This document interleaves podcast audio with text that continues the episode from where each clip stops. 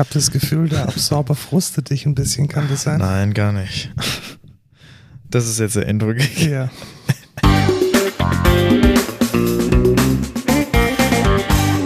Hallo und willkommen zur 37. Folge Code Culture Podcast. Wir nehmen den Podcast am 28. Februar, einem Sonntag auf.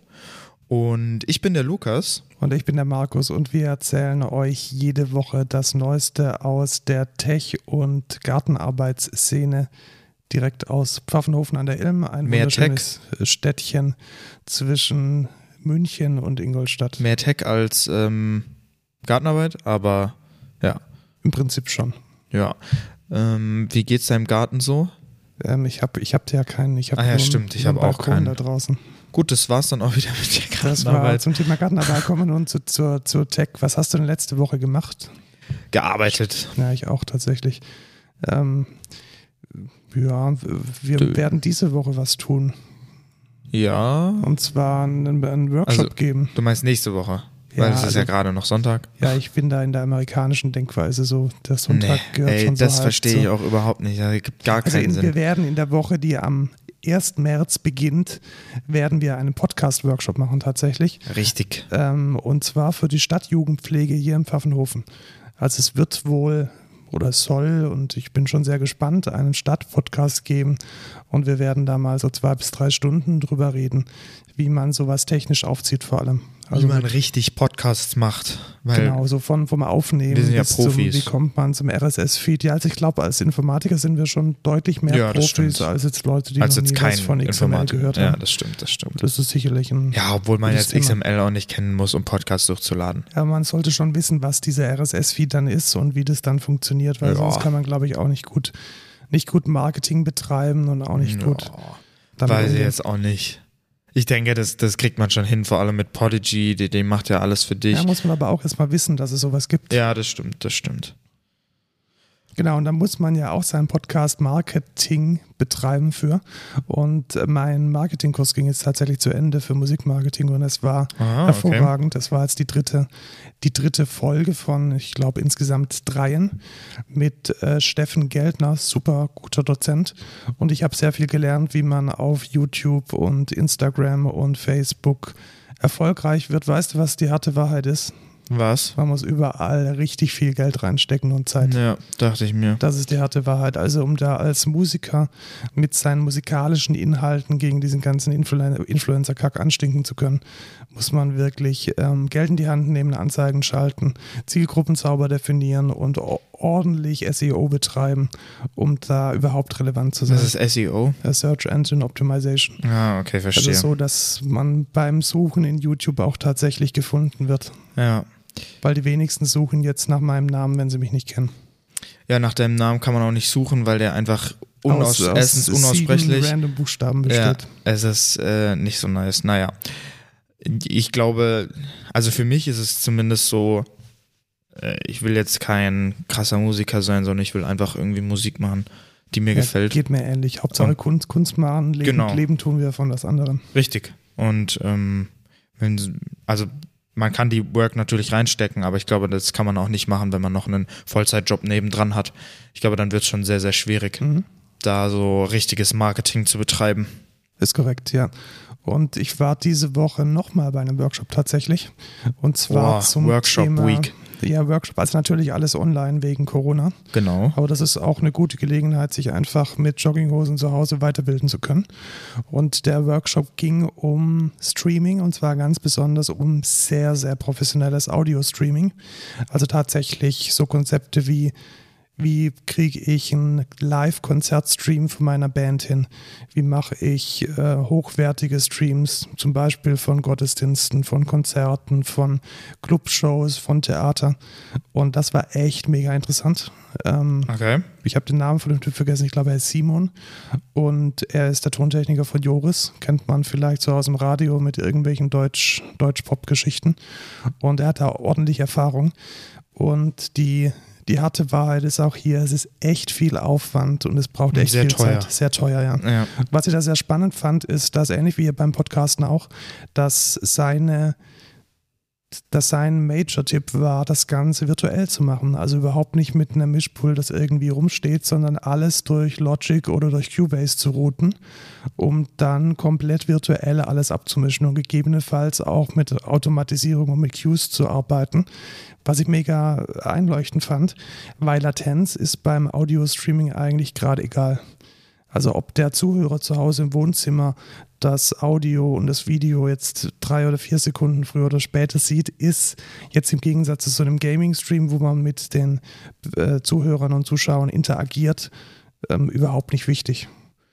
Und warum soll man da nicht die Vorteile der Software nutzen und das ganze Ding komplett digital äh, stattfinden ja. lassen? Fand ich eine coole, ja. coole Geschichte. Ja, ich war nicht dabei. Oder ich habe. Ja, ja, du hast was anderes gemacht. Ich habe was anderes bei dir gemacht, tatsächlich. Musik. Genau, und ich, ich saß dann mit den AirPods am, am iPad. War ganz spannend. Ähm, danke auch für dieses kostenlose Seminar an das Evangelische Jugendwerk in Württemberg, die das verschenkt haben letzten Endes, was ich ganz cool finde. Dann bin ich ab dem 15.03. wie letztes Mal schon angeklungen, äh, tatsächlich Gastdozent an der Technischen Hochschule in Ingolstadt und wir machen dort ein Projekt mit den Studierenden zum Thema Digitalisierung von Prozessen. Ja. Und da bin ich mal sehr gespannt, was da passiert. Also ich habe gestern, glaube ich, ins Moodle reingeschaut.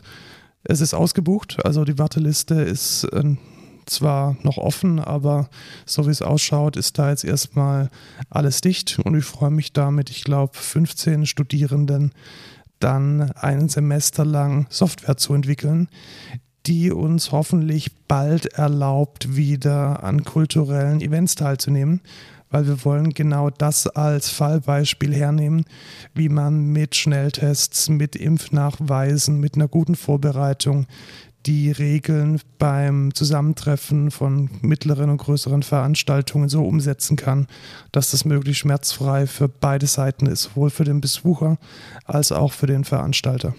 Ja. Da bin ich schon mal sehr gespannt. Da haben wir jetzt schon gute Partner am Start, also auch große Festivals, namhafte Festivals.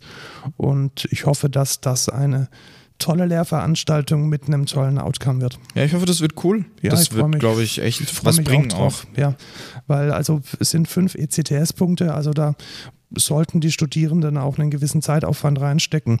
Und ich hoffe, dass wir da was, was Cooles, Cooles erschaffen können. Ja. Dann habe ich eine News diese Woche gelesen, die mich ein bisschen traurig gemacht hat. Ja, auch wenn es jetzt auch nicht so einen großen Unterschied gemacht hätte. Also hat. Ja, aber Daft Punk haben sich getrennt. Ja, haben aber auch schon seit acht Jahren nichts mehr released. Also. Ja, aber es ist schon so ein bisschen, also, ähm, also Daft Punk wurde groß, als ich ungefähr so alt war wie du und äh, Discovery rauskam und ich das Ding halt ziemlich gefeiert habe. Und ja, schon ein bisschen schade. Und ich glaube, das ist auch ein guter Anschluss an unsere Diskussion, wie man denn umgeht mit äh, Urheberrecht und gesampelten Geschichten. Mhm. Letzten Endes ist Daft Punk ja zu fast 100% gesampelte, gesampeltes Material.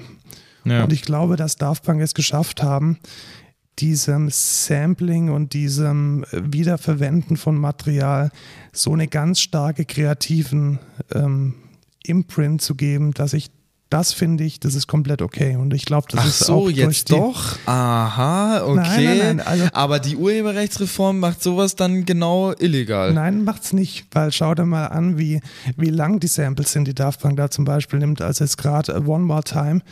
Ähm, die, die, die Samples sind teilweise nur einzelne Akkorde, die nicht mal irgendwie auf die Eins starten, die wirklich so komplett aus dem Zusammenhang äh, rausgesampelt wurden und dann völlig neu arrangiert.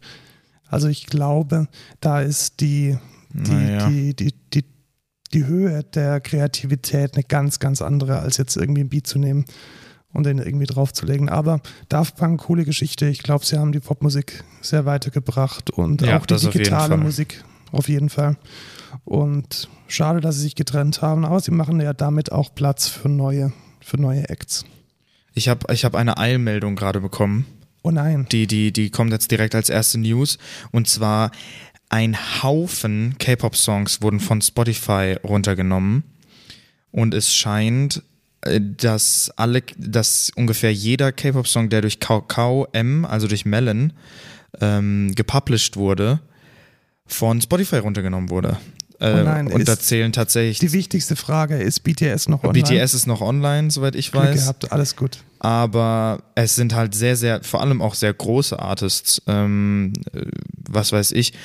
IU, das ist mit einer der größten Solo, Solo-Artists, BB The Boys, Priston, Priston Vihina Pia, DPR Live, Code Kunst, Hyolin. Das das sind richtig, richtig große Namen in, in K-Pop. Also, das sind auch nicht irgendwie No-Names oder so. Das ist alles runter von, also man kann es auch einfach nicht mehr anhören. Ähm, da scheint irgendein Streit zwischen Kakao M und Spotify zu sein. Das scheint wohl so zu sein. Und das ist ziemlich kacke. Ich hoffe, die können das Das aussorten. heißt, 90% deiner, deiner Favorites sind jetzt ausgegraut. also oder? tatsächlich schon, schon ziemlich viel. Ähm, ziemlich viel ist weg. Also, obwohl Hm. ich guck mal kurz. Warte mal, BTS? Darf ich jetzt was Gemeines sagen? Was? Gott sei Dank macht das ein, ein K-Pop-Label und nicht irgendwie ein Metal-Label, weil dann können die jetzt mal vorlegen und die ganze Geschichte mal gerichtlich durchfechten. Ja, und ja, dann schauen wir ja. mal, was rauskommt. Ich glaube, das Schlimmste, was passieren kann, ist, dass wir ähnlich wie bei den Filmen eine komplette Segmentierung des Marktes haben und das eine Label Ja. nur bei Spotify ist und das andere Label nur bei Apple Music. Ich glaube, wenn wir in diese Richtung gehen, dann wird es wieder ziemlich stressig. Vor allem für Ja. den Konsumenten. Das ist echt ähm, schwierig. Das ist, ich hoffe, das wird resolved, weil ich will meine K-Pop-Sachen. Tatsächlich G-Friend auch. Oh mein Gott. Tja, Oh mein Gott. das Leben ist hart. Das ist richtig kacke. Ich habe ja noch zwei Follow-ups zu, zu früheren Themen. Heilige. Soll Ja, ich die okay. mal bringen, während du deiner, deinen K-Pop nachtrauerst? Ja, äh, kannst du machen, ja. Ähm, John Gruber hat bei Daring Fireball nochmal ganz genau geschrieben, wie das Anlocken der Apple, ähm, das Anlocken der, des iPhones mit der Apple Watch funktioniert. Und das ist echt hier nochmal sehr, sehr gut äh, aufgeführt. Und zwar ist es tatsächlich so, dass die, das iPhone nur dann aufgeht, wenn das iPhone tatsächlich eine Maske erkennt. Also es ist ganz, ganz, ganz konkret auf diesen Fall, dass dein Gesicht eine Covid-Maske äh, vor sich hat, Mhm. äh, optimiert. Das Ah. bedeutet, es funktioniert so, wenn Face ID normal funktioniert, ist alles okay. Wenn nicht und du hast eine Maske auf und du hast eine unlockte Apple Watch, Ah. Dann geht es auf. Und dazu Ah, muss okay, deine Apple. Watch sehr nahe am iPhone sein. Und dann erscheint auch auf deiner Apple Watch eine Notification, dass das iPhone geunlockt wurde. Und du kannst durch einen Klick auf die Notification das iPhone sofort wieder sperren. Also auch eine, eine Situation, bei der irgendwie ein, ein Angreifer oder jemand dich ärgern möchte und versucht, dein iPhone damit zu entsperren, wärst du noch in der Lage, durch einen äh, Klick auf deine Apple Watch das Ding wieder zu, zu Ja, sperren. okay. Also sehr, sehr sicher. Ja, also ich denke, es ist, es ist definitiv eine Öffnung. Also de facto kriegst du dein iPhone auf ähm, ohne eine Face-ID, aber Mhm. ich glaube, an der Stelle kann man den Komfort der erhöhten Sicherheit Ja. tatsächlich ähm, bevorzugen. Tatsächlich, ja, weil es fuckt mich schon immer ab, den Kack-Code. Vor allem, er will dann immer, er will noch immer einmal Face ID checken und dann, dann lädt er da auch wieder eine Sekunde und dann kann ich meinen Code auch nicht eingeben währenddessen. Ja, genau, also dieser Fail-Prozess, dass er irgendwie nochmal versucht, Face ID zu machen, um dann herauszufinden, dass du eine Maske im Gesicht hast, Ja. der nervt schon ordentlich. Und Ja. wo es mich am meisten nervt, meine Einkaufsliste ist halt auf dem, auf dem iPhone. Und wenn ich dann irgendwie durch den Rewe fahre mit einem Einkaufswagen und dann irgendwie alle drei Minuten meinen PIN eingeben muss, das ja. ist ein bisschen nervig. Es nervt mich halt mega, weil wir müssen im Treppenhaus halt eine Maske tragen. Und wenn ich dann Stimmt, die, ja. wenn ich dann die Tür aufmachen will, muss ich halt mein iPhone entsperren. Und dann muss ich da warten und dann muss ich den Code eingeben und dann bin ich schon vor der Tür und dann warte ich halt noch länger, bis die Tür halt offen ist. Ist halt einfach inconvenient. Genau, also dazu muss man sagen, unsere Firmentür machen wir mit dem iPhone auf. Ja, richtig.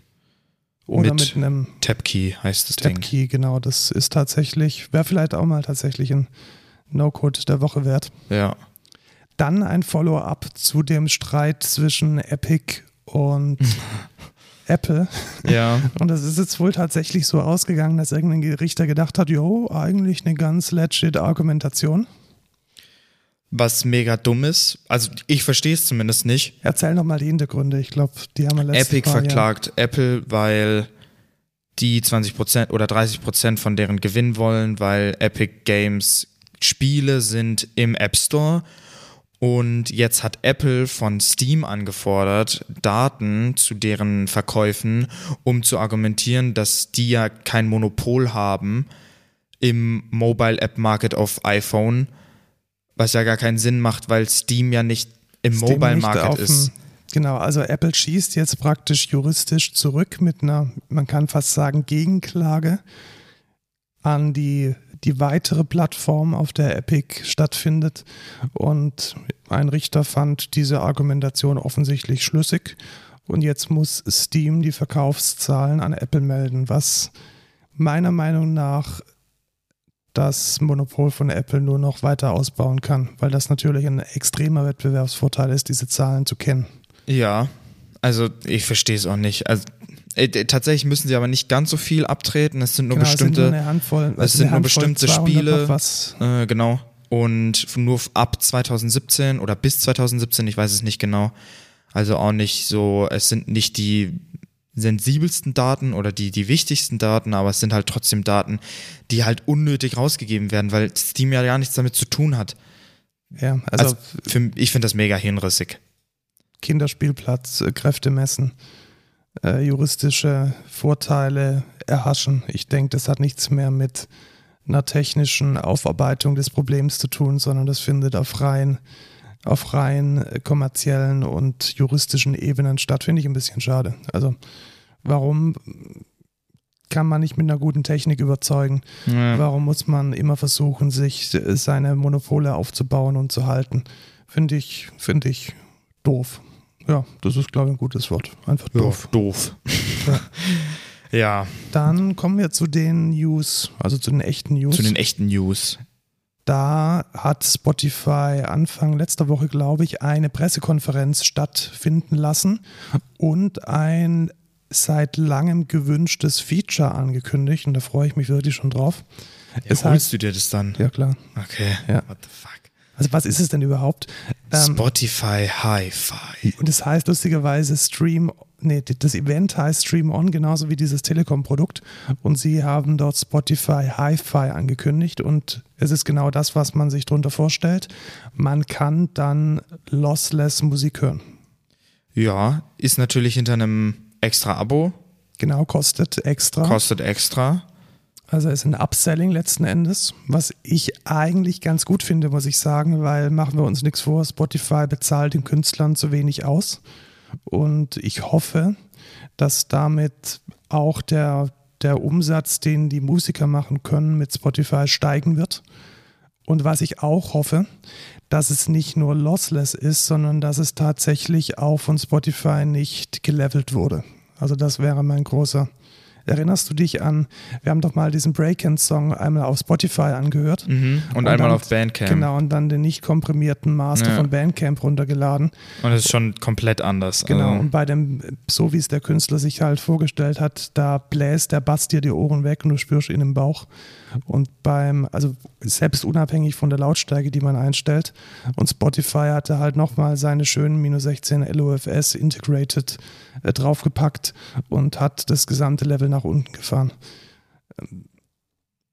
Ich glaube, wenn tatsächlich der, der Mehrwert von Spotify Hi-Fi ist, dass man die Musik so hören kann, wie der Künstler es tatsächlich gedacht hat, finde ich das fair, dafür auch mehr zu bezahlen. Und machen wir uns nichts vor, das ist ungefähr eine Verdrei- oder eine Vervierfachung äh, des, des Datentransfers. Also Dateien, die nicht komprimiert sind, sind, wie der Name schon sagt, nicht komprimiert und damit riesengroß. ja. Und deswegen entstehen da Spotify auch größere Kosten.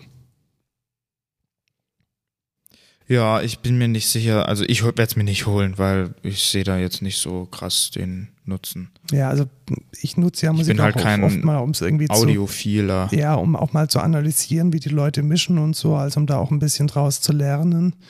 Und ja, ich finde es, ich es ganz nett. dann ist mir diese Woche was in den, in den Newsfeed gerutscht. Da musste ich ziemlich lachen. Kennst du noch diese, diese Disposable Cameras? War das noch ein Ding in deinem Leben? Ja, ja, ja, ja, klar. Also Einwegkameras, die, dann die man irgendwie in der Tanke nur 20 kaufen Mal konnte man Genau. dann nur Fotos machen. Und Ja, es klar. gibt, gibt jetzt eine neue App, die funktioniert ganz genau so. Also man kann, Snapchat? nein, Ach so. das ist, das ist eine, eine, eine, eine App, die heißt Dispo und man kann damit Bilder machen und die Bilder kommen erst am nächsten Tag morgens um 9 Uhr früh. Ach so. Oh mein Gott. Ich hätte es lustiger gefunden, wenn du ähm, nur zehn Bilder insgesamt machen kannst Kannst und dann, du auch tatsächlich, also es ist auch noch in der Anzahl beschränkt. Also du kannst dann pro Tag nur eine gewisse und dann ist dein. Handy kaputt. Nein, nein, Das brickt dann einfach dein Handy. das wäre cool. Also das Handy bricken und dann muss man ein neues kaufen. ja, genau. weißt oh du, wie viel. Geld die eingesammelt haben in das Series A Funding? Hm? 20 Mio. Wow, heiliger. Alter, das ist ja krank. Und das ist jetzt der neue Hit, oder wie? Ja, ist der tatsächlich der neue Hit. Also das geht gerade irgendwie so ein bisschen durch die Bubble und alle Leute fahren da drauf ab, dass man jetzt Fotos machen kann, die man nicht sofort sieht. Also irgendwie Full Circle. Früher war alles irgendwie Fotos entwickeln und anschauen und man muss warten. Dann kam die Digitalisierung und man hat gedacht, ja, super gut, jetzt habe ich die Fotos sofort. Ja, und jetzt denk Und mal jetzt- wieder zurück. Ach, wie schön war es. Ach, wie schön war es, dass ich das Bild nicht sofort angucken kann und sehen, wie kacke ich eigentlich ausgesehen habe. Also, super. Also wer, wer Bock drauf hat, Dispo, Link ist in den Show Notes. Ich glaube, ich werde mir das auch mal holen, einfach für, für den Gag. Ja, genau. Ich glaube, für For the Lulz ist, glaube ich, das Einzige, Ja. warum man diese App verwenden möchte und warum man dafür jetzt 20 Millionen Euro ähm, Risikokapital einsammeln kann. Wann haben wir eigentlich nochmal Honk getestet? War das ein Code der Woche? War Nee. ein Code der Woche, ja. Warum war das eigentlich ein Code der Woche? Weil der auch irgendwie so durch die, durch die Medien ging. Mhm, mega. Also ich, ich kenne auch so viele Leute, die Honk haben. Wahrscheinlich geht, wahrscheinlich geht Dispo jetzt genauso unter wie Honk. Mhm, wahrscheinlich. Also Honk war auch mega der Reinfall, in my opinion. Ja, es muss Also halt, ich habe es jetzt zweimal benutzt oder so und eigentlich nur aus Gag mit dir, so for the lulz, aber Also Honk, das muss man auch wissen, Honk ist ein Messenger, äh, mit dem man nicht Nachrichten austauscht, die dann in einer Timeline auftauchen, sondern es ist letzten Endes ein synchronisiertes Tippfeld, ein synchronisiertes Textfeld. Also dein Gegenüber hat ein Textfeld und man selbst hat ein Textfeld und man schreibt dann in Echtzeit und es synchronisiert sich in Echtzeit. Es soll, ich finde es eigentlich ganz nice, weil es soll ein bisschen die das soll ein bisschen diese, diese Echtzeit von einem Gespräch simulieren oder wieder abbilden. Aber wirklich, wirklich toll ist es jetzt auch nicht. ja, ich kann dich mal anhonken, wenn du willst. Ja, honk mich mal an, dann honk, honk ich zurück. Warte, da ist Honk. Warte, so Honk. Perfekt, jetzt habe ich einen Honk von dir gekriegt. Jetzt vibriert mein Handy. Ich freue mich. 15 Times, 22 Times, 30 Times. Wild. Sehr wild. Sehr, sehr wild. Sehr, sehr wild ist auch, ähm, wenn man im Internet äh, Hassreden äh, findet. Ja, also das einmal, sieht man ja einmal überall. kurz auf Facebook gehen und schon bricht äh, der dritte Weltkrieg aus. Ja, gefühlt. Nicht Gefühlt, wirklich. Ja. Also, es gibt ähm, die Bürgerrechtsbewegung Reconquista Internet, also holt, holt euch das Internet zurück. Und die haben jetzt gemeinsam mit einem sehr guten Entwicklerstudio, wie ich finde, eine App ähm, herausgebracht, die heißt einfach ähm, Hass melden. Und Okay. damit kann man, wenn man im Internet auf zum Beispiel fremdenfeindliche, diskriminierende, beleidigende Inhalte stößt, kann man sie direkt bei den Behörden melden. Das Ah, ist, glaube ich, eine sehr, cool. sehr sinnvolle Ja. Sache. Wurde auch vom ähm, Justizministerium Hessen gefördert und der deutschen, also der Bundeszentralstelle zur Bekämpfung der Internetkriminalität. Und finde ich eine, eine gute Sache. Also oft weiß man ja nicht, ja, was passiert ist, Facebook melden oder hier wird jemand bedroht oder hier gibt es irgendwie eine, eine sehr ähm, verfassungsfeindliche Aussage, da nicht drüber schauen, ruhig melden. Dazu ist ähm, diese App genau das Richtige. Und vor allem cool. kriegt man da halt auch Feedback. Also ich finde es auch immer wichtig, Ah, dass es ja, da nicht ja. in so einem Sumpf ver versinkt, sondern man kriegt dann irgendwie so Feedback und sagt, jo, das war richtig, dass du das gemeldet hast. Ja. Gehen wir nach oder nee, das ist noch innerhalb der, der Meinungsäußerung. Ähm, das ist keine Beleidigung, das ist keine verfassungsfeindliche Aussage. ja. Und dann ist es auch gut, dann hat man auch Finde was ich aber gelernt. cool. Finde ich Coole, auch cool. coole Idee. Also ich habe es mir auch installiert. Ich habe es bisher noch nicht gebraucht, aber Nee. wenn ich mal über irgendwas stolpere, werde Wir ich das schreiben ja so verwenden. selten, deswegen.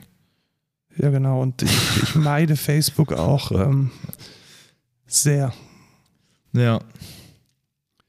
Okay. Nächste Geschichte. Ähm, kennst du so Apps, die dir äh, für 7 Euro die Woche irgendwie so ein so, Ja, so Seifenblasen anbieten oder so? Immer. Oder irgendwelche Auch immer diese Anti-Pattern, wo dann immer kommt so, ja, jetzt äh, kostenlos äh, Premium genießen und dann steht da so ganz klein drunter, sieben Tage Testphase. Genau, sieben danach Tage. danach kostet es 49,99 im Monat. Genau, oder, oder 7 Euro die Woche. Ja, genau, irgendwie sowas ist es. Äh, und dann ist da nur so ganz, so ein ganz kleines X, wo du dann ähm, das, das, das schließen kannst und dann doch die Free-Version ähm, benutzen kannst. Ja, und so wie es ausschaut, lässt Apple Apps, bei denen es wirklich sehr offensichtlich ist, dass das Geschäftsmodell diese Abzocke ist, nicht mehr durch den App Store und schreibt es dann auch in die Ablehnung rein. Ähm, wortwörtlich, charging irrationally high prices for content or services with limited value is a rip-off to customers and is not appreciated for the App Store. Ja, der Customer ist natürlich hier, Store. ist, ist high gevalued, aber die, die App-Macher, dem darf man natürlich 30% abrippen, nur weil man Ja, den genau. fucking. Also- also Jetzt, jetzt wird spannend. Also, ich denke, man muss da ganz strikt trennen. Ich glaube, wir sind uns alle einig, dass diese Rip-Off-Apps echt, Apps echt eine Krankheit sind. ja, das stimmt. Und ähm, dass man da etwas gegen unternehmen sollte. Wenn jetzt allerdings ein Plattformanbieter, der mit dieser Plattform ein Monopol hat, anfängt, in die Preisgestaltung einzugreifen, Ist schwierig. ist schwierig, weil ich könnte mir jetzt auch vorstellen, dass es durchaus Möglichkeiten gibt oder valide Gründe gibt, warum eine App 7 Euro die Woche kostet und dass vielleicht jetzt irgend so ein Typ in, einem, in einer App-Freigabe bei Apple das nicht abschätzen kann. Ich denke da an Medical-Dinge, ich denke da an irgendwelche High-Quality-Content. Es Ja. ist ja teilweise sogar so, dass man irgendwelche privates, privates Consulting, Fitness, ähm, Oder Marketing, Luxury oder so. Luxury-Geschichten. Weil der kann jetzt zum Beispiel einer herkommen und sagen, ja, hier, ähm, hier so Klamotten, die von Prada sind, weißt du, ich meine? Ja, genau, so, oder so Curated Shopping. Da gibt es auch ganz Ja. viele Apps, die bieten dir Curated Shopping an. Die kosten dann halt irgendwie 12 Ja. Euro die Woche, weil du halt einen, einen Stylisten 24-7 hast, der dir deine Fragen beantwortet und dir aus deinem Kleiderschrank irgendwelche geilen Styles zusammenstellt. Also das hat, es gibt ja auch legit Gründe, Ja, richtig. ein teures Abo anzubieten. Also gefährlich. Ich Ja, glaube, finde man, ich auch sehr gefährlich. man sollte da ein Auge drauf halten und ganz ehrlich, wenn ich Apple wäre und gerade in der USA vor Gericht stehe oder vor einer Anhörung stehe, weil mir Monopolismus vorgeworfen wird, Dann ist das vielleicht ja. nicht so der beste Schwierig. Move. naja, mal gucken, was sich daraus ergibt. Ähm, ich frage mich, welche Apps sich da mal melden werden und sagen, das ist ja ungerecht und so. Ja, weiß ich auch nicht. Also ich glaube jetzt, die, die Apps, die da jetzt diese, diese, An, diese Anzählaktion gekriegt haben, ich glaube schon, dass es eher diejenigen sind. Ja, ja, ich denke auch. Aber da will sich Apple wieder, also ge gefühlt will sich Apple wieder bei den Customers einschleimen, äh, damit der, der Antitrust mit dem, mit dem Monopol oder was weiß ich äh, nicht mehr so, so krass wiegt. Aber keine Ahnung, funktioniert halt irgendwie eher weniger. Ja, wobei der Antitrust ja eher darauf hinzielt, dass Apple auch ein Monopol hat und damit bestimmen kann, dass andere Marktteilnehmer nicht auf diese Plattform können. mhm, ja. Also ich glaube, sie schneiden sich da zumindest in der Argumentation vom Antitrust, schneiden sie Mhm. sich da jetzt ein bisschen ins eigene Fleisch. Aber ja. it's not up to us. Ich finde es nur kritisch, wenn der Anbieter einer Plattform sich in die Preisgestaltung einmischt und ganz besonders, dass er irgendwie versucht, einen, einen Wert der angebotenen Services selbst zu definieren Ja, und vor selbst allem, zu bewerten. wir hatten ja auch, ich glaube, vor zwei Folgen oder so gab es ja auch die News, dass dieses Tracking nicht mehr drin sein darf von Facebook oder so. Ja, genau. Also bestimmte Libraries. Und da kann man natürlich auch argumentieren, jetzt greift Apple nicht nur in, in die Leute ein, irgendwie, dass sie da 30 Prozent nehmen, sondern jetzt sagen sie auch, welche Funktionen darf meine App haben, welche, welche Preise darf ich von meiner App verlangen. Also, weißt du, wie ich meine? Genau, das könnte also man. sind jetzt genau erstmal, welche Funktionen, welches Tracking darf ich machen, Ja. welche Preise und letzten Endes kassieren sie ja auch immer die 30 Prozent mit ab. Also ich finde es nicht ganz so legit, muss ich sagen, wenn man gerne die 30 Prozent von einer virtuellen Juwelentruhe mitnimmt bei irgendwelchen Candy Crush Games und dann an der anderen Stelle äh, da den goldenen Ritter spielt und sich in die Preisgestaltung einmischt. Ja, finde ich schwierig. Zweischneidiges Schwert. Ich glaube, John Gruber hat in seinem Podcast gesagt, warum nicht härter gegen jene Entwickler vorgehen, für die es viele Beschwerden gibt. Also tatsächlich Ja. anlassbezogen. Also so nach dem Motto, hey, wenn, wenn 30 Prozent der Leute, die bei dir ein Abo schießen, sich beschweren und das Geld zurück wollen, dann gibt es halt da einen Strike und wir nehmen dann diese Entwickler mit einem, was weiß ich, mit einem Money Freeze oder mit einem Ban aus dem App Store oder mit einem Abo- Abo-Ban von ein paar Wochen ähm, in die Mangel und nicht a priori erstmal Ja, entscheiden, dass richtig. sowas schlecht ist. Also ich Finde ich glaube, auch besser. reaktiv auf Dinge zu reagieren, die ganz konkret durch äh, Rückforderungen von den Kunden belegt sind, fände ich an der Stelle, glaube ich, besser. Also da hat John Kruger, glaube ich, ein gutes Argument. Übrigens Ja. ein guter Podcast. Ähm, wie heißt es? Dithering. Dithering, Dithering aber nicht so FM. gut wie unsere. Ja, doch, ich glaube, er ist ein bisschen besser als unser. Nein, nein. Der Aber- hat nicht so einen, so einen tollen CTO wie dich. Und nicht so einen tollen Lukas wie dich. Ja, genau. Ich habe ja keinen Titel. Doch, du bist, äh, wie heißt es, Softwareentwickler, nee, Ja. Anwendungsent in Fachinformatiker, Anwendungsentwicklung. Genau. Genau, als, und als solcher arbeitest du unter anderem mit Kubernetes. Oh mein Gott, was eine Überleitung. Perfekt. Und äh, Kubernetes ist so ein Cloud-Dings von Google. Und Google hat jetzt gesagt, oh, damn it, sorry, we fucked up. Es Sorry, es ist zu Es komplex. ist ein bisschen komplex geworden. es tut uns auch ein bisschen leid und äh, wir verstehen schon, wenn es echt stressig ist, das Ding zu konfigurieren. Und sie wollen jetzt da so eine Art Autopilot-Service mit reinbauen, der da einmal durchfährt durch dein Cluster und alles irgendwie gerade biegt. Äh, wie ist es denn? Du bist ja jetzt schon seit ein paar Wochen, fast schon Monaten ja, Monaten. mit unserem Kubernetes-Cluster auf Du und Du. Ist es tatsächlich so schlimm? Ich kann verstehen, wo man da herkommt, wenn man sagt, es ist komplex. Weil es ist komplex und ähm, ja, ich sag mal, so ein Autocomplete-Feature ist jetzt äh, nicht schlecht. Äh, Autopilot haben sie es genannt, also Ja, habe ich doch gesagt, oder? das Autocomplete gesagt. Ah, fuck. Äh, Autopilot meine ich natürlich. Ähm, finde ich, finde ich jetzt nicht schwer, also nicht schlecht, also solange, solange es eine Option ist und man sagen kann, wenn ich es wenn schwierig haben will, dann kann ich es immer noch machen, fände ich es okay. Ja, also ich glaube auch, also dass man, dass man da ein bisschen an die Hand genommen wird, um die Best Practices umzusetzen, ist dringend notwendig, weil es fühlt sich immer so an, als müsste man das Rad zum zehnten Mal neu erfinden und ganz viele Entscheidungen, die schon tausend andere Menschen getroffen haben, nochmal tun. Und ich glaube schon, dass es da noch Möglichkeiten gibt, es besser zu tun. Ja, denke ich auch. Wobei man auch sagen muss, es gibt ja im, im Third-Party-Bereich auch Plattformen, die das für dich managen. Also Ranger haben wir jetzt bei einem Kunden Ja, es kennengelernt. gibt auch, es gibt so viele, die dir so eine One-Click-Solution anbieten. Das ist schlimm, weil wenn du irgendwie nach Kubernetes Tutorials oder so suchst, dann findest du voll oft einfach so Sachen wie, ja, äh, so ist das Tutorial, wenn du es auf unserer Plattform konfigurierst. Und dann denke ich mir auch, ich will es aber nicht auf eurer Plattform machen, weil es gibt irgendwie fünf Millionen Plattformen, auf denen man da irgendwie das hochziehen kann. Irgendwie, was weiß ich, ähm, was gibt's da zum Beispiel?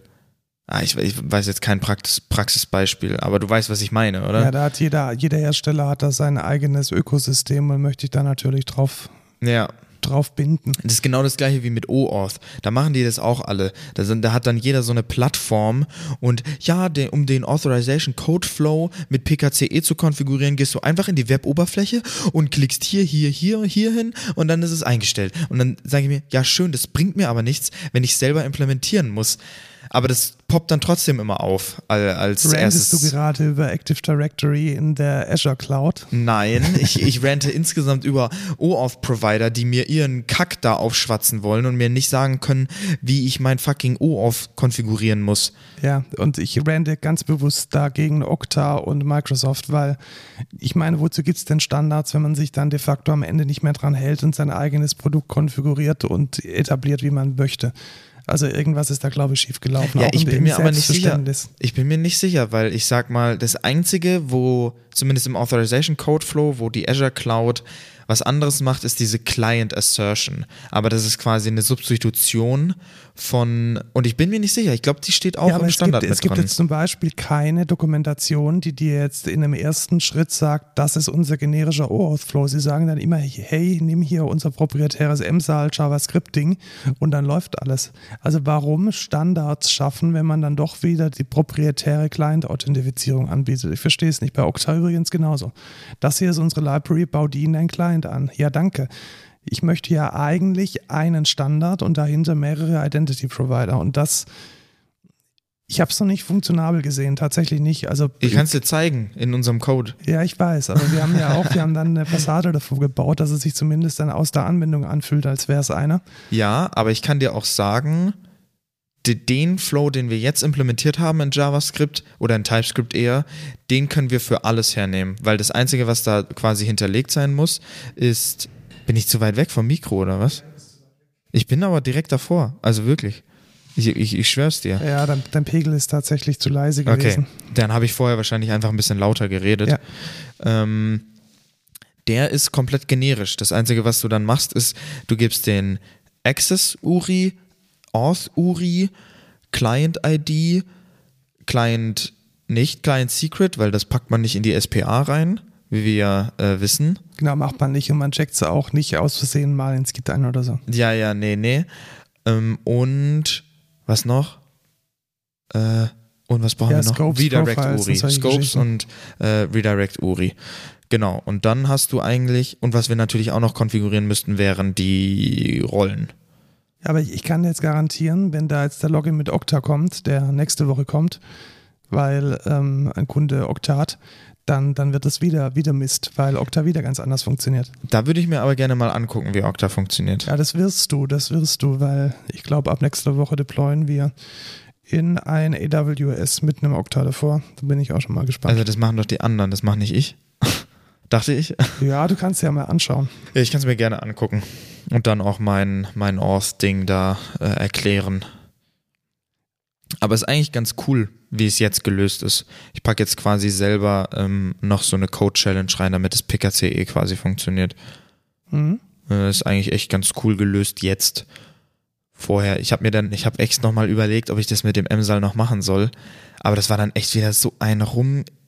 Ich möchte es nicht sagen, äh, weil. Ein, ein Ausprobieren und Lernen. Ja, genau. es war nicht nice, aber ja, Es funktioniert jetzt. Wir können es uns, funktioniert. Wir ja. können uns wir können uns endlich in der Azure Cloud anmelden. Wuhu. Sehr gut. Ja. Dann die letzte News. Ich habe diese Woche einen mega interessanten Blogartikel zum Thema Security und JavaScript auf, ähm, auf Medium gelesen. Mhm. Und ich mache jetzt mal mit dir das Gedankenexperiment, welches dieser Blogartikel beschreibt. Okay. Also stell dir mal vor, du bist Microsoft oder PayPal Okay, ich habe sehr viel Geld. und du hast sehr viel Geld und weil du sehr viel Geld hast, hast du auch eigene NPM-Pakete. Ja. Und du gibst diesen NPM-Paketen einen Namen, zum Beispiel auth-paypal Ja. und oder ähm, My Fancy Microsoft Logger. Mhm. Und wie funktioniert das jetzt? Also da werden dann natürlich die Teams, die diese NPM-Pakete, Okay, ich glaube, ich weiß, worauf es. Darf, ich, Ja. darf ich eine Vermutung aufstellen? vermute mal. die haben die, diese NPM-Pakete sind intern Die Ja. sind nicht öffentlich. Jetzt, jetzt ist es aber so, wenn ich jetzt ein, eins pushe, was genauso heißt wie deren, und die machen npm install, dann zieht er sich natürlich die aus der Registry. Jackpot, genau. Wie geil. Oh Also es gibt Gott. interne NPM-Pakete, die liegen dann auf einem internen äh, NPM-kompatiblen Repository, also so Nexus oder irgendwie ein, wie heißt das, JFrog, ähm, irgendwas, Artifactory. Artifactory, genau. Da liegen die rum und die können dann auch nur im, äh, im PayPal-Netzwerk geladen werden.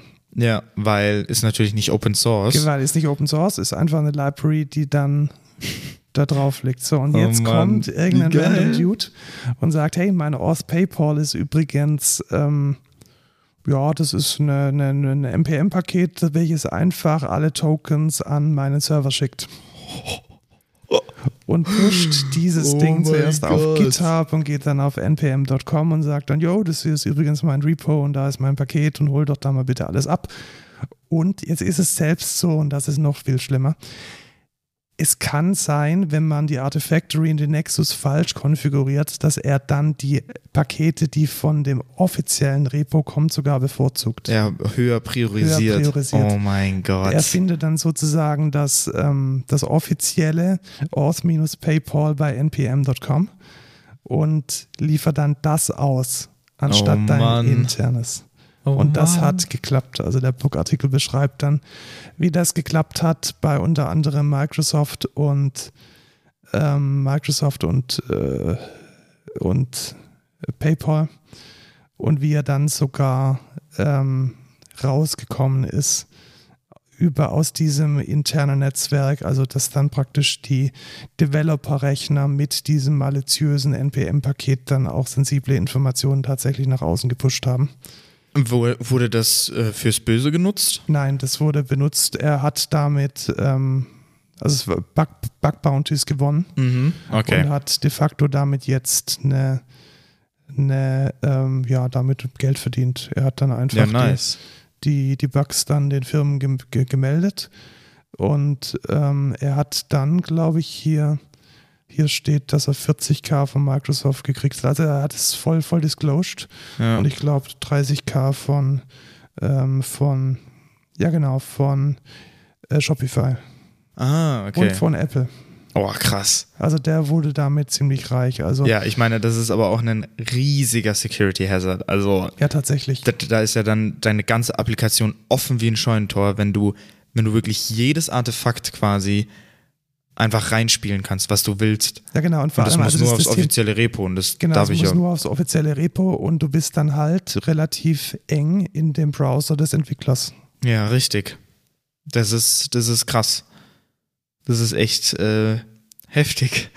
Gut, dass der kein, kein, wie nennt man das? Blackhead?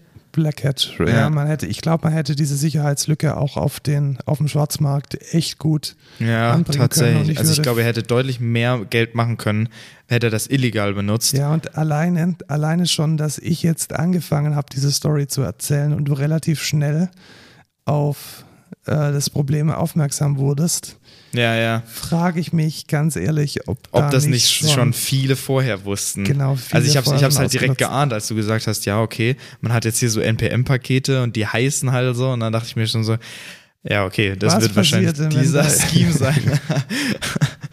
Weil, ne, so funktioniert es halt über die NPM-Pakete, das ist nur Name-Matching.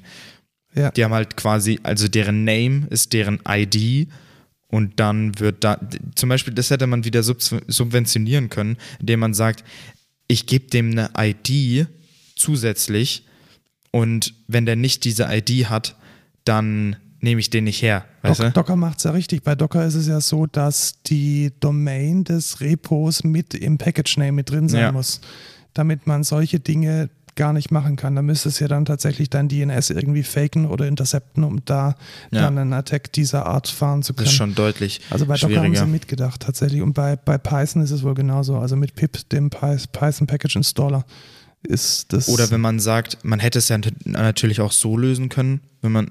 Was, was, was, was das- bedeutet das? Soll ich jetzt noch näher ans Mikro gehen? ich weiß nicht, wie weit du weg bist. Ich sehe dich ja nicht. Also aber ich bin jetzt direkt vor dem Mikro. Ja, ich krieg halt immer irgendwie einen mega schwankenden Pegel. Ja, ich bin jetzt so vor dem Mikro. Gut, Gut. dann, äh, Ähm, genau, bei Python ist es dasselbe Problem. Ich, man könnte doch, also mein Ge Gedanke war jetzt gerade, ich sage, ich weise den einzelnen Package noch eine Unique ID zu und wenn ich mir das pulle, kann ich die vergleichen mit dem Stand, mit, mit dem Package, was ich eigentlich haben will, wenn die den gleichen Namen haben. Ja, oder noch besser, irgendwie so ein Signature-System, also dass da irgendwie noch eine MD5 liegt Ja, und die genau. dann signiert ist von, von der Stelle, die du, der du trustest. Also für alle internen Pakete, dass man da irgendwie sagt, hey, äh, da, dazu muss es eine Signatur geben, aber ich glaube, das ist in, Ja, obwohl ist das, das- in NPM irgendwie drin. Das, aber das geht ja dann auch nicht, weil wenn dein Repository dann trotzdem falsch konfiguriert ist, sagt er ja trotzdem irgendwie, außer du sagst halt im Package irgendwie, ja, ist schwierig. Ja, also ich würde tatsächlich, es geht tatsächlich, sehe ich hier. Also man kann PGP-Signaturen mit ablegen und dann würdest du ja zum Beispiel sagen, bei deinen internen Paketen, ähm, dieses Paket, der MD5 von diesem Paket, den habe ich jetzt hier signiert mit meinem PayPal Public Key. Mhm. Und dann müsste halt der lokale NPM Install müsste dann halt überprüfen, ob dieser, ob diese Signatur tatsächlich von paypal.com kommt Ja. und ob der MD5 matcht. Aber ich, das haben sie wahrscheinlich nicht gemacht. Nee.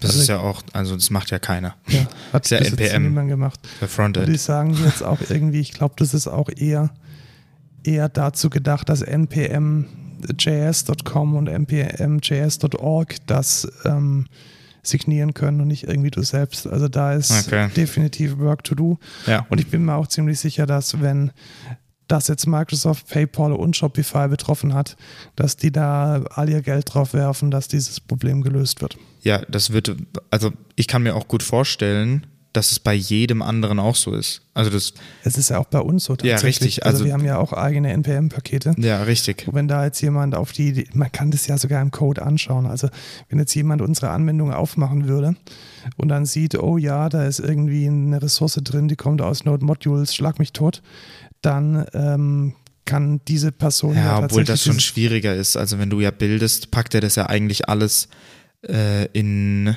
Ja, steht aber in diesem Artikel tatsächlich auch drin, wie man Echt? das rausfindet, ja. Ah, okay, Weil krass. in dem minimierten Code irgendwelche Artefakte drin liegen, die, die, die noch Rückschlüsse drauf ähm, Mhm, geben. okay. wo das Paket liegt. Also Major Security Flaw tatsächlich. Ähm, mich wundert es, dass es so trivial ist Ja. und dass da noch niemand dran gedacht hat. Und ich glaube, dieses Dependency Hacking ist, ist ein Ding. Ja, also da definitiv. muss man, da muss man, glaube ich, ein Auge drauf halten. Und da fassen wir uns am besten an die eigene Nase und schauen auch mal, wie das denn bei uns so ist mit Java und äh, NPM. Ja, was auch ein riesiger Angriffsvektor ist, ist ja auch veraltete Libraries zu benutzen oder Libraries, die jetzt, sagen wir mal, nicht so getrustet sind. Da wurden, glaube ich, äh, früher Ja, mal genau. Das war auch was, richtig. Da waren Crypto-Miner dabei Richtig. und so Mini-Abhängigkeiten, die auch mit, mit äh, variabler Version angezogen Ja, wurden. Richtig. nach Motto, nimm halt alles, was da ist und dann wird Ja, nimm halt irgendwie mal die neueste Miner-Version oder so und dann wird halt jemand irgendwie Developer in dem Git, GitHub-Repo, wer dann vielleicht halt malicious Code da reinmacht und das fällt keinem auf, keiner guckt irgendwie richtig über den Code und dann hast du halt in deiner riesen Anwendung, auch wenn du nicht direkt schuld bist, einen mega Security Breach. Ja, und das Thema ist ja dann auch noch immer, dass man die Abhängigkeiten von Abhängigkeiten selbst nur sehr schlecht überwachen kann. Richtig. Also, wenn jetzt die irgendein eigenen Package. hat man ja im Griff, Ja. aber die Abhängigkeiten von den Abhängigkeiten, die du bewusst ausgesucht hast, die hat man halt nicht so gut im Griff. Die kann Ja. man sich zwar schon anzeigen lassen und es gibt auch ein paar Tools, die das dann analysieren, aber wirklich so das Gelbe vom Ei und ein geiler Workflow ist das halt nicht. ja, richtig. Deswegen ganz, ganz doll aufpassen da. Gut. Thema der Woche. Bei wie viel Zeit sind wir jetzt Wir gerade? sind gerade irgendwie so bei ja, Heiliger. 50 Minuten. Wir müssen jetzt echt äh, ein bisschen sputen, ne? Ja, tatsächlich. Aber es ist, wir wollten ja auch nur an der Oberfläche kratzen von dem Thema, das wir haben, nämlich das Thema Digitalisierung. Sehr breites Spektrum. Sehr breites Spektrum. Und bevor wir dann vielleicht in den nächsten Folgen mit verschiedenen Methoden zur Digitalisierung starten, wollten wir mal so generell die Grundlagen legen. Und ich finde schon alleine das Wort ziemlich schlecht. Weißt du warum? Nö. weil Digitalisierung immer so klingt, als würde man bestehende Dinge verdigitalisieren. Richtig, und das ist eine falsche Denkweise, weil du solltest etwas, ja, wie, wie, wie, wie beschreibt man das? Ich glaube, man muss es neu denken. Ich Ja. würde eher den Begriff, der eigentlich auch schon ziemlich abge, abgenutzt ist, aber digitale Transformation trifft es meiner Meinung nach besser. Weil ich, ich, ich höre bei dem Wort Digitalisierung immer nur, ja, du hast halt hier was und es war früher irgendwie auf dem Papier und jetzt ist es auf einmal im Rechner drin. Ja. Und ich glaube, wir, wir, wir können ja mal so einzelne Dinge, die so als Teil der Digitalisierung in den letzten, ich sage jetzt mal, zehn Jahren stattgefunden haben, mal so durchgehen, die mir so eingefallen sind. Und dann mal schauen, ob das eine Transformation ist oder ob man da zu kurz gedacht hat. Ja, dann fang doch mal an. Kennst du Elster? Nein. Hast ich glaube, ich habe es aber schon mal gehört. Hast du schon mal eine Steuererklärung abgegeben? Nein. Also früher hat man seine Steuererklärung auf ein Blatt Papier geschrieben. Das war so ein Formular aus verschiedenen Bögen und da hat man dann mit der Schreibmaschine oder mit der Hand die Daten ausgefüllt. Okay. Und jetzt wurde diese Steuererklärung digitalisiert. Da musste man dann alles in Textfeldern. Genau. Ausfüllen. Und man hat dann letzten Endes in dieses Elster-Ding genau das gemacht. Man hat Formulare, die es früher auf Papier gab, neu abgebildet als digitale Formulare, die man Ja. dann am Rechner ausfüllt. Das ist natürlich nutzlos eigentlich. Also es fast. ist auf jeden Fall, Fall schon mal digitalisiert. Also man hat jetzt kein Papier mehr. ja. Aber ich glaube, man hat nicht zu Ende gedacht. Nee. Warum hat man nicht zu Ende gedacht? Wenn ich ganz oben ankreuze, ich bin Student und ich ähm, habe eigentlich überhaupt keine Einkünfte, dann fällt 90 Prozent dieses Formulars komplett hinten runter. Richtig. Wenn man irgendwo angibt, man hat keine Kinder, dann fällt alles, was mit irgendwelchem Kindergeld und Freibetrag zu tun hat, einfach hinten runter. Aber genau so machen das ja dann die ganzen Steuererklärungs-Apps, die dir das quasi einfach machen. Also die haben es die haben's dann richtig verstanden, weil die sagen dann, ja, wir stellen dir Fragen hier, bla bla bla, und halt nur das, was interessant ist für dich. Und wenn du halt alle Fragen beantwortet hast, was dann irgendwie so wa- wahrscheinlich so 20 sind oder, oder 15, o- dann brauchst du halt das Formular quasi nicht mehr ausfüllen, weil die Fragen beantworten quasi alle Fragen auf dem Formular.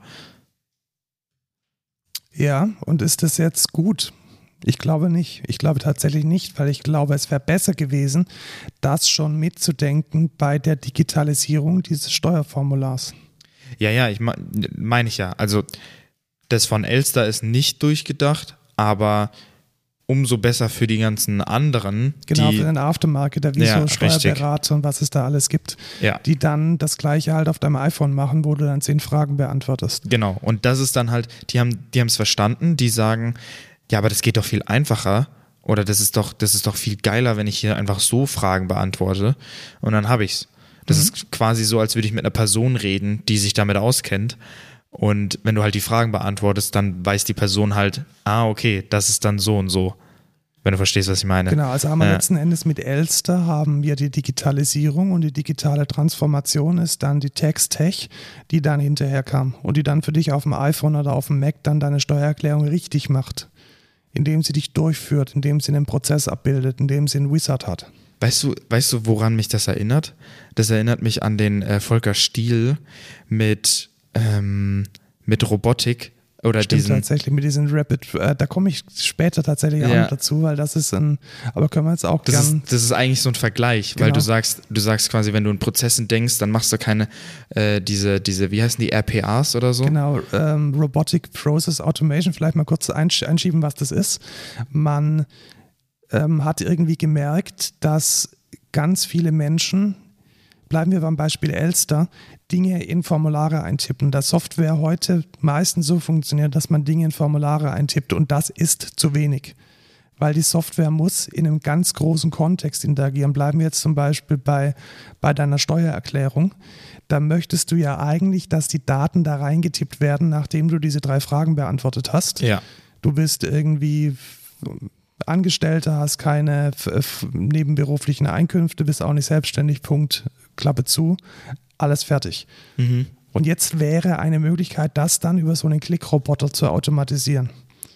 Und das ist meiner Meinung nach zu wenig in der heutigen Zeit, weil es manuell einzutippen war vor zehn Jahren vielleicht en vogue und vertretbar. Es mit einer Maschine einzutippen war vielleicht vor fünf oder vor sechs Jahren vertretbar, aber bei diesem heutigen Stand der Möglichkeiten und auch dem kaufmännischen und wirtschaftlichen Druck, der auf all jenen liegt, die, die noch Innovation hervorbringen wollen, ist das zu wenig. Ja. Und ich bin nicht der Einzige, der so denkt. Ähm, es gibt einen wunderschönen öffentlichen Bericht von Gartner tatsächlich, also der auch ähm, verbreitet werden darf, in dem sie genau das auch sagen, dass die Hy Hyperautomation, ich finde das ein super gutes Wort, Hyperautomation, dass das mehr ist als RPA, dass wir auf APIs aufbauen müssen, dass wir komplett digital denken müssen und dass das eines der Major-Aufgaben in 2021 sein wird. Ja, finde ich aber auch. Weil ich finde, es ist halt einfach nicht zu Ende gedacht, wenn man jetzt RPAs benutzt. Weil du sagst, ja, ich habe hier den, hier dieses Formular und das muss ich halt jetzt ausfüllen, dann lass es einfach von einem Roboter. Warum musst du es denn ausfüllen? Warum überhaupt ein Formular? Ja, warum, nicht ein Formular? Warum nicht? Denken? Ja. Und da kommen wir jetzt zum nächsten tatsächlich. Äh, Rechnungen mit Zugpferd. Kennt, weißt du, was Zugpferd ist? Zugpferd ist so ein, äh, der, der liest, glaube ich, diese Rechnungen ein. Ja, genau. Ja, nicht ganz. Irgendwie also, sowas. Ja, schön wär's.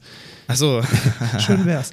Man hat gedacht, okay, Rechnungen sind eigentlich was, was relativ wichtig ist. Rechnungen müssen verbucht werden, so kommen in die Bilanzen irgendwie mit rein. Das ist schon ein wichtiges Ding. Und dann hat sich irgendjemand hingesetzt und gesagt, ja, machen wir einen Standard für, mit dem wir beschreiben können, was in so einer Rechnung drin ist. Und auch hier wieder, wie wurde gedacht, es ist ein XML-Teil in der PDF. Okay. Es ist ein XML-Teil in der PDF. Das ist tatsächlich nur eine Digitalisierung. Man hat es nicht digital transformiert. Warum nicht? Weil es ist immer noch dokumentenbasiert und es ist immer Ja. noch zustandsbehaftet. Das heißt, ich habe zum Beispiel zu keiner Zeit einen Standard, in dem ich sagen kann, wurde die Rechnung schon bezahlt? Stimmt. Oder wer ist dafür zuständig gerade für die Bezahlung oder wann wird sie bezahlt werden? Das wären ja alles mega wichtige Dinge, die in Mhm. so einer Finanzplanung eine, eine Rolle spielen. Und das hat man verpasst. Ja. Und auch da wieder muss man dann auf diesen schlechten Standard, der nur digitalisiert hat, neue Prozesse und neue Dinge mit aufbauen. Mhm. Und das Schlimme ist, hast du schon mal eine Rechnung bekommen mit Zug, Zugpferd? Also Nee. Der Markt boomt mit irgendwelchen KIs, die aus Bildern von Rechnungen die Daten rausziehen. Das kann es doch nicht sein. Ja, tatsächlich, weil das ist dann wieder nicht zu Ende gedacht, weil du sagst, ich habe kein, kein Datenmodell für Rechnungen, wo ich das direkt mit verarbeiten könnte, sondern ich muss ein Bild von einer Rechnung haben, in der ich dann daraus die Daten ziehen kann. Das ist doch auch, das ist doch auch genau, dumm. und jetzt kommt meine radikale These. Rechnungen bestehen nicht, sind nicht zum Anschauen da. ja, Rechnungen haben keine optische Erscheinung. Rechnungen sind ein Datensatz. ja, Schon seit Urzeiten ist eine Rechnung nichts anderes als der Ausdruck eines Datensatzes. Und meiner Meinung nach haben Daten in dieser, in dieser Verweltlichung der, des Papiers, des PDFs nichts zu suchen. ja. Vor allem das Lustige ist, in der Ausbildung als Fachinformatiker hast du dieses Beispiel, Rechnungen in einem Datenmodell darzustellen mit Rechnungsnummer und, äh, oder Rechnungsposition. Das ist das 1A-Beispiel für Datenbanken. Und warum ist dann überall auf der Welt die Rechnung immer noch ein Stück Papier? Ja, verstehe ich auch nicht. Sei es jetzt als PDF oder dann tatsächlich ausgedruckt im Briefkasten. Eine Rechnung ist ein Datensatz. Ja, und man sollte stimmt. es durchweg als Datensatz behandeln und denken. Ja, Gut, also auch da wieder der Unterschied Digitalisierung von der Rechnung. Jo, wir machen jetzt das Papier digital. Ist zu wenig. Die digitale Transformation würde bedeuten, man arbeitet mit APIs, man arbeitet mit verarbeitbaren Daten und das Belegbild tritt sofort in den Hintergrund. ja, Nächste Geschichte. Ähm, Auszug aus dem Registergericht. Weißt du, was das ist? hm, nee.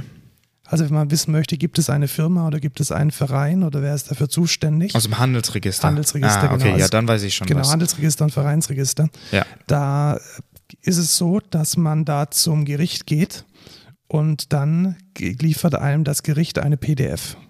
ja. Und diese PDF hat einen Stand. Mhm.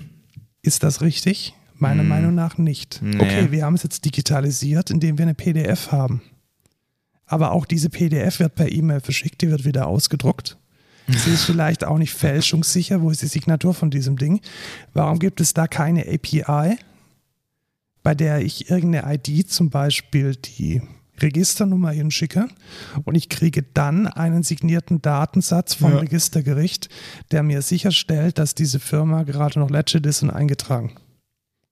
Also auch hier wieder der Unterschied zwischen Digitalisierung und digitaler Transformation. Wir haben einen eine Digitalisierung des Stück Papiers. So hat man das in den 70er Jahren machen müssen. Da ist jemand in den, in den Aktenschrank gegangen, hat das Ding durch den Kopierer gejagt. Das braucht man heute nicht mehr. Heute sind diese Dinge alle digital vorhanden. Das heißt, auch da geht es wieder nur darum, einen Datensatz zu verifizieren. Und die optische Form ist völlig irrelevant. Es muss eine Möglichkeit geben, an diese Daten auch digital zu kommen und das am besten direkt vom Registergericht. Gibt es bis heute nicht. Ja, ich habe nochmal über das Rechnungsbeispiel nachgedacht. Wäre das jetzt zum Beispiel so, bei PayPal existiert diese Rechnung ja auch nur im PayPal-System. Das heißt, bei PayPal wäre es ja so, dass ich sage, ich habe da eigentlich nur einen Datensatz, bis auf, dass ich in meiner Firma dann wieder die Rechnung ausdrucken muss und die dann wieder nicht digital quasi genau, damit arbeiten nicht digital muss. an Startup schicken. Warum kann man sich da nicht ein Fetzen XML raussuchen? Dieser Fetzen ja, XML richtig. wurde von PayPal zertifiziert und that's it. Ja, man bräuchte halt einen Standard eigentlich. Ja, den gibt es ja mit diesem Zugpferd so ein bisschen, aber er ist halt leider viel zu hart an dieses Belegbild gekoppelt. Ja, tatsächlich. Schwierig. Schwierig. Ja, und ähm, ich glaube, damit, damit vergeuden wir de facto, also das ist jetzt der Rand, der sich hier anschließt, damit vergeuden wir produktive Arbeitszeit. Also wie viele Menschen sind in Deutschland damit beschäftigt, irgendwelche Rechnungen von A nach B zu schieben, ganze Buchhaltungsabteilungen. Ja, richtig. Und man könnte diesen ganzen Quatsch komplett automatisieren. Ja. Mein, mein nächster Rant in diese Richtung geht an die Corona-Förderung. Ich äh, bin Vorstand von einem Verein und dieser Verein ist berechtigt, eine Corona-Förderung zu bekommen, damit wir nächstes Jahr risikofrei ein Festival veranstalten können, finde ich gut. Also erstmal, dass der Staat dafür Geld gibt. Auch da, wie funktioniert das? Ich habe eine Excel-Tabelle, die ich ausfüllen muss und per E-Mail irgendwo hinschicken. Das Schlimme ist, ich muss mich selbst klassifizieren anhand von prosaisch vorgeschriebenen Regeln. Das heißt, ich muss selbst sagen, anhand von Regeln bin ich jetzt für 5000 Euro Förderung, für 10.000 Euro Förderung oder für 20.000 Euro Förderung berechtigt und bin ich jetzt ein Kleinfestival oder bin ich eine, eine größere Kulturinstitution? Und auch dafür gibt es keine algorithmische Lösung. Obwohl also, es ja gar nicht so schwierig wäre eigentlich. Obwohl es überhaupt nicht schwierig ja. wäre. Ein, ein Excel-Makro hätte es vielleicht getan oder ein, ein einfaches Typeform-Dings im Internet. So, wie viel ja. haben Sie verdient letztes Jahr, wie viel vorletztes Jahr? Yo, Glückwunsch, Sie kriegen 5000 Euro. Hier Antrag. Nein. Ja. Excel-Tabelle per E-Mail. Was ist hier jetzt der Unterschied zwischen Digitalisierung und digitale Transformation?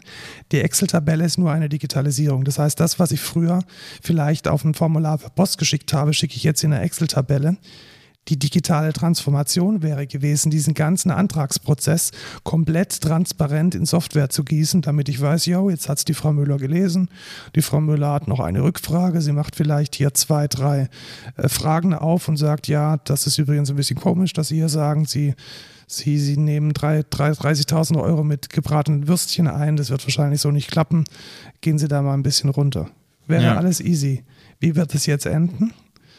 Garantiert wird es enden, dass genau diese Frage per Brief kommt und ich diese Frage dann per Brief wieder beantworten muss. Ich gebe dir mein Ehrenwort drauf, dass es so sein wird. Ja, ja. Wahrscheinlich. Wer hat es denn gut gemacht, um jetzt mal nicht, ähm, nicht nur zu ranten, ich glaube tatsächlich die Corona-App. Ich glaube, dass die Corona-App an der Stelle gut ist. Ja. Weil wie hätte man es denn, wie hätte man es denn sonst machen können? Man hätte zum Beispiel wieder eine papierbezogene Meldung der Testergebnisse machen können und die Corona-App hätte dir eine PDF liefern können. Ja. Das wäre eine Digitalisierung gewesen. Oder sie hätte dir ein Fax an deine E-Mail geschickt. Aber nee, tut sie nicht, sondern sie schickt dir eine Push-Nachricht, hey, hier ist übrigens dein Ergebnis.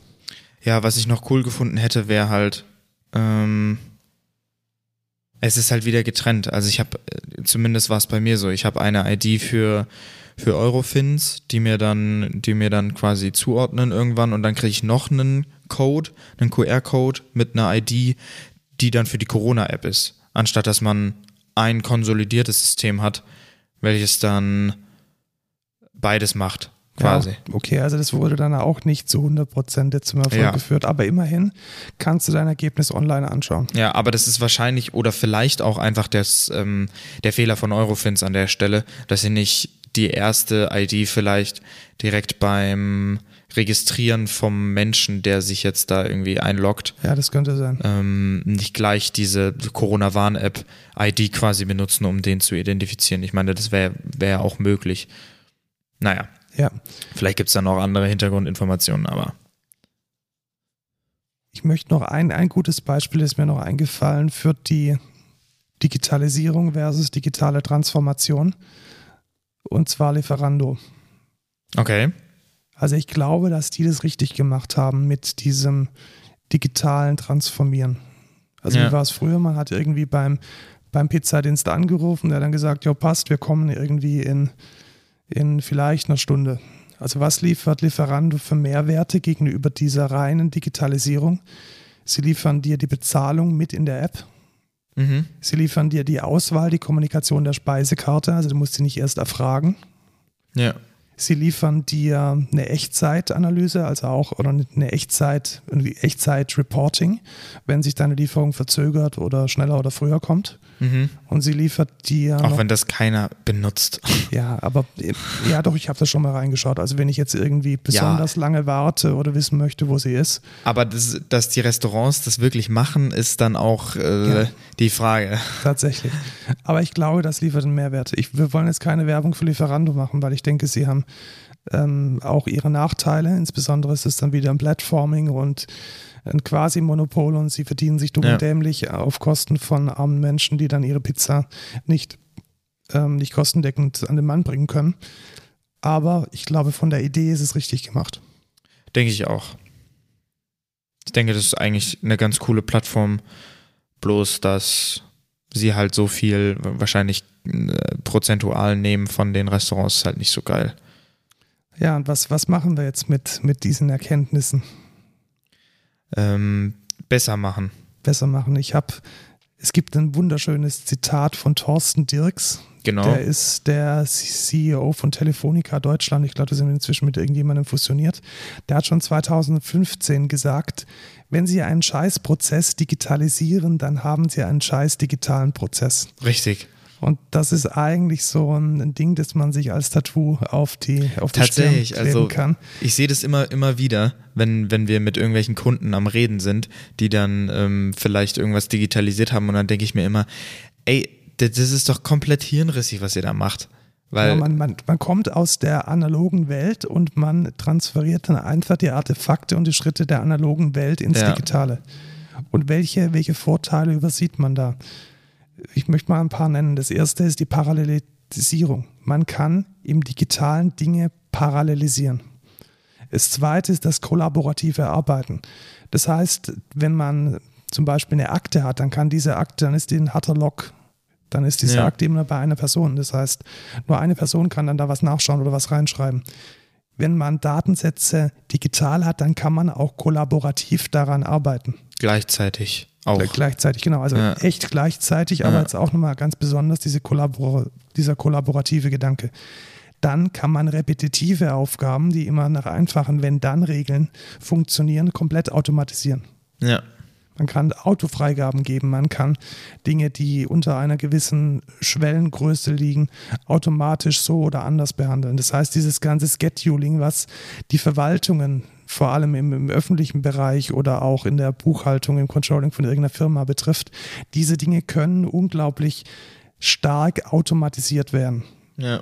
Und das Schöne ist, man hat dann mehr Zeit, sich um die tatsächliche Wertschöpfung zu kümmern. Es ist ja dann nicht so, dass diese Menschen dann Däumchen drehen oder zu Hause irgendwie oder entlassen werden oder sonst was. Nein, man kann diese Menschen, die dann diese lästigen, repetitiven Aufgaben loshaben, für bessere Dinge einsetzen. Ja. Vor allem auch wahrscheinlich geringere Einarbeitungszeit, weil wenn man jetzt sagt, ich habe hier so Tasks, die wenn dann sind, also wenn der Kunde irgendwie über 5000 Euro ausgeben will, was weiß ich, du weißt, was ich meine. Genau, dann, dann muss der Geschäftsführer nochmal sehen. Genau, und dann muss ich halt der Sekretär oder, oder die Buchhaltung das halt merken und quasi nach so einem Guide gehen und einem PC, eine Maschine kann das einfach acht Millionen Mal besser, weil da schreibst du da einmal rein und dann hat es die und die kann dann auch keinen Fehler machen.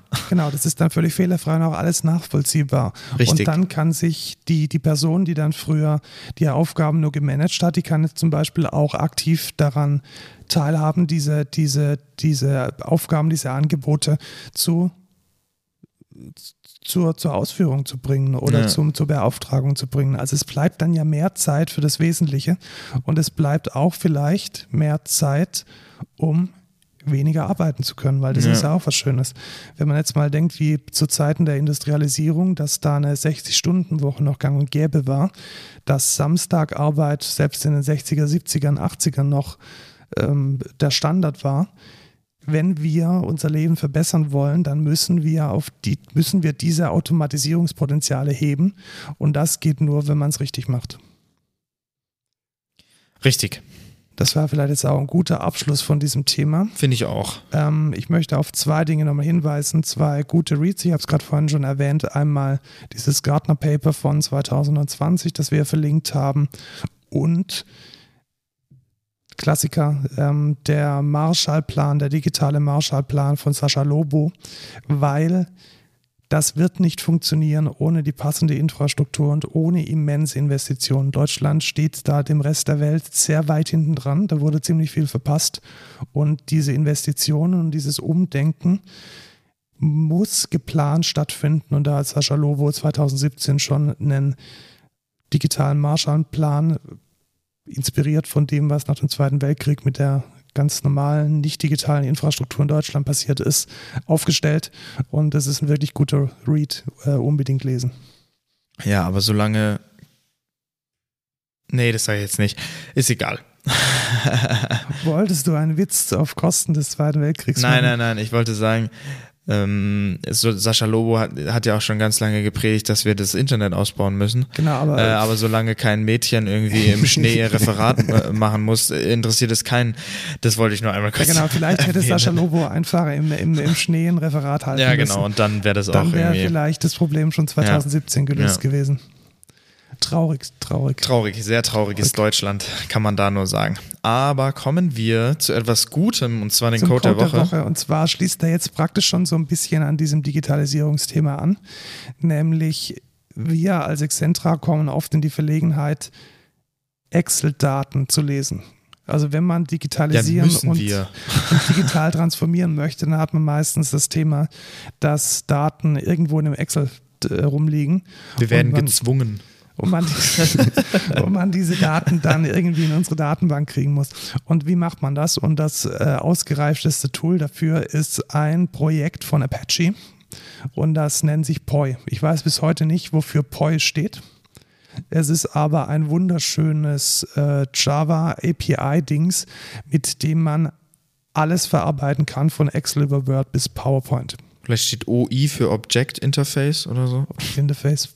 Ich glaube tatsächlich, also wenn ich mich richtig erinnere, hat es tatsächlich angefangen mit PowerPoint. Ah. Und dann diese PowerPoint-Interface oder so. Also ich glaube, man kann mit dem Namen nicht mehr so viel ja, konnotieren. wahrscheinlich. Lasst euch bitte nicht davon abschrecken, dass die Seite aussieht wie Hund. Das und ist Apache, also Genau, und das Logo aussieht, als hätte es irgendwie ein, ein, ein 60-jähriger Opa designt, der auch was mit Internet macht. Ja.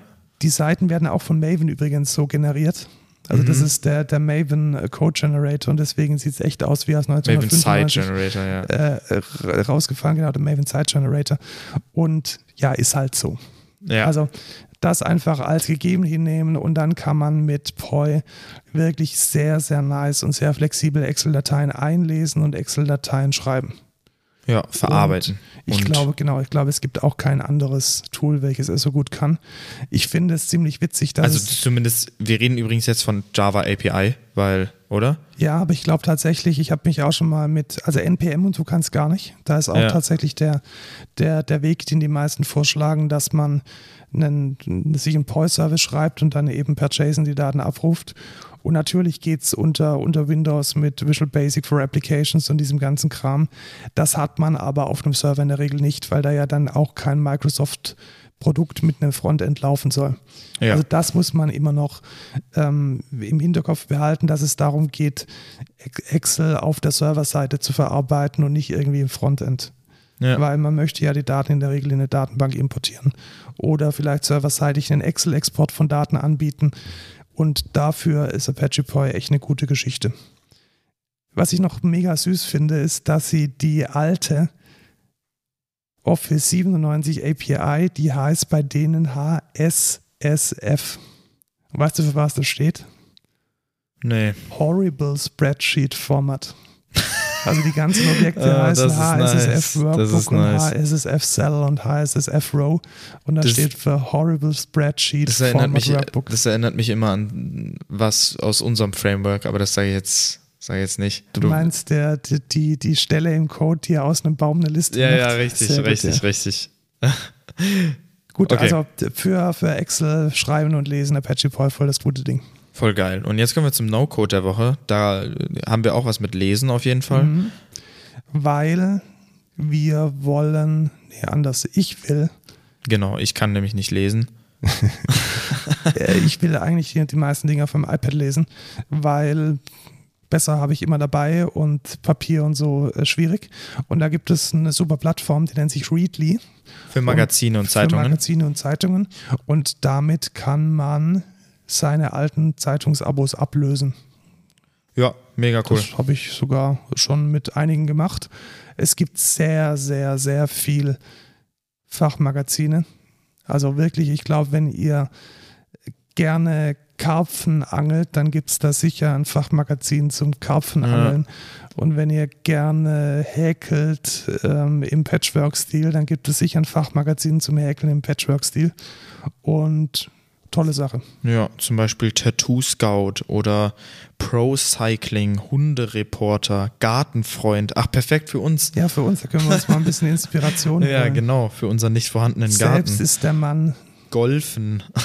Oh, Smart Homes. Ja, es gibt tatsächlich ah. auch Magazine für Smart Homes und natürlich immer wieder ähm, Quell der Freude, das goldene Blatt, das neue, die aktuelle. Ja, das ist aber echt cool. Schau mal, es gibt hier ein Fachmagazin für Kirmes und Parks. aber Smart Homes würde mich tatsächlich interessieren. Das erscheint sogar monatlich. Alter, die Kirmes und Parks Revue. Ja, ist doch vor allem jetzt. ja, klar, das ist jetzt voll, voll, voll, das voll Ding. in, also. Naja. Leckere. Osterrezepte, E-Home, Computerbild E-Home. Also ich glaube, tolle Sache. Schau mal, es gibt immer noch, es gibt immer noch ähm, Fernsehprogrammzeitschriften. Grip geil. Ähm, Der Briefmarkenspiegel. Geheimtipp, also, Readly, holt's euch, wenn ihr euch für Magazine und Zeitungen interessiert. Das ist der No-Code der Woche. Ich will jetzt hier noch ein bisschen äh, in die Spute kommen. Ein Magazin-Tattoos für Einsteiger. Perfekt. Alter. Und jetzt kommen wir noch zum Rant der Woche. Unbedingt. Ich mache mach aber ganz schnell, was, was die Personen, über die ich jetzt rante, nicht machen. Genau das machen sie nicht. Und zwar Menschen, die Sprachnachrichten schicken, anstatt fucking Nachrichten zu schicken. Mann, das regt mich so auf.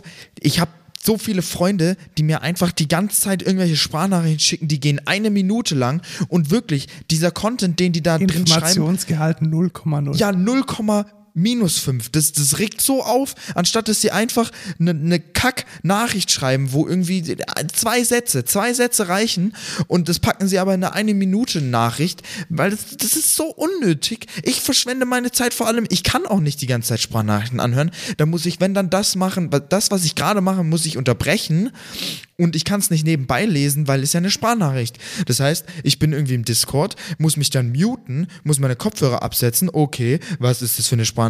Komplette Nonsense-Information, die mich überhaupt nicht interessiert. Schreib mir doch einfach eine Kack-Nachricht. Einfach nur, weil du so faul bist, muss ich jetzt meine Zeit auch noch verschwenden. Arschloch. So, das war mein Rant der Woche. dem schließe ich mich an. Und zwar genau in dieser, in dieser Drastik. Kann man es, ich glaube, ich, ich, es ist Entitlement. Ich finde es entitled. Also, das ist so ein, so ein da, da heben Leute Anspruch auf deine Zeiten, auf deine Aufmerksamkeit. Ja. Und das finde ich sehr ungesund. Also, wenn man dann auch mal erwartet, dass diese Aufmerksamkeit in unmittelbarer zeitlicher Nähe erfolgt, noch viel schlimmer. Also, Weißt du, und dann, dann macht er eine Sprachnachricht, dann antwortest du in der Nachricht, weil ich will natürlich nicht eine Soundfall, Sprachnachricht. genau. Ja, und dann macht er noch eine Sprachnachricht und dann denkst du dir echt so, Alter, kannst du mal. Ja, äh, das ist mein Rant der Woche. Ich Ja, finde es zum keine Kotzen. Sprachnachrichten. Bitte macht, wenn ihr mit mir schreibt, keine Sprachnachrichten, schreibt bitte einfach. Benutzt irgendwie, selbst wenn ihr nur eine Hand frei habt. Es gibt dieses Swipe-Feature, wo ihr schnell schreiben könnt. Ja, ich, es, es fuckt einfach nur ab. Random Tipp, man kann mit Siri auch die Diktatfunktion verwenden. Richtig. Die ist immer noch tausendmal besser als eine zweiminütige Sprachnachricht, wie ihr über die Straße lauft. Oh, Moment, da Ampel ist gerade grün, warte mal kurz.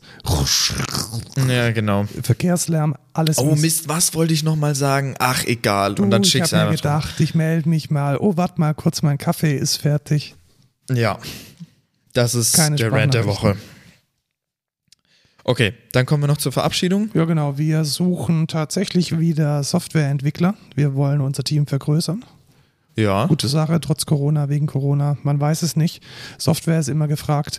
Deshalb, wenn ihr Softwareentwickler, Softwareentwicklerin MDW seid, dann meldet euch doch bei uns und bewerbt euch auf eine der Warum ausgeschriebenen ist es MDW? Nicht DMW? MWD. M MWD, warum ist es so? Reihenfolge ist keine Das ist doch, das ist doch. Diskriminierung. Warum nennt man männlich zuerst? bewerbt euch, äh, wie auch immer ihr euch identifiziert bei uns und ähm, ja, schickt euch, schickt uns einfach kurz Lebenslauf und dann machen wir kurz einen Teamscroll zum Kennenlernen. Ja, am besten aber keine Rechtschreibfehler. Ja, also Rechtschreibfehler ist so ein No-Go und tatsächlich auch so, so durchgängige Formatierung. Also vielleicht, vielleicht machen wir tatsächlich mal so einen Tipp über, über ähm, richtig bewerben. Und vielleicht benutzt kein Comic Sans ähm, als Headline für euren Namen. Also einen Hin möchte ich geben, Ge- für einen Informatiker ist es ganz wichtig, Daten gut zu strukturieren. Das ist eine sehr wichtige Eigenschaft. ja. Und wenn es euch nicht gelingt, die Daten eures Lebenslaufes zu klassifizieren und zu strukturieren und das in einem typografischen Layout einheitlich darzustellen, dann seid ihr kein guter Informatiker. Ja, Ja, das ruhig richtig machen. genau. Ähm, sonst suchen wir noch DevOps. Ja, auch immer. Gerne auch Menschen, die so ein bisschen hybrid sind, also die sich sowohl in der Genau. Java-Welt als auch in der Java DevOps-Welt wohlfühlen. Also so wie ich. Das ist ganz nice. Ich habe auch übrigens ziemlich Bock auf DevOps, muss ich sagen. Echt? Also, ja, macht mir doch Ja, macht ziemlich, mir- macht mir auch Spaß, Es macht auch immer Spaß, mit dir, mit dir dann gemeinsam in die DevOps-Tiefen einzusteigen. Ja. Und ich hoffe, dass ich jetzt auch noch ein bisschen mehr über Kubernetes lernen kann die nächste Zeit. Ich verstehe auch gar nicht so Leute, die, die sich für den anderen Stack überhaupt nicht interessieren. Ja, ich glaube, es ist so eine falsch verstandene, so, hey, ich bin was Besseres. Ich, Ja, äh, verstehe ich aber nicht, weil Ich auch nicht. ist doch voll geil, irgendwie alles zu machen. Ich weiß nicht. Naja. Sonst äh, schreibt uns Feedback auf Twitter und äh, Mail. CodeCulturePod auf Twitter, Mail codeculture.excentra.de. Genau, eine schöne Woche euch. Tschüss, Lukas. Ciao, Markus.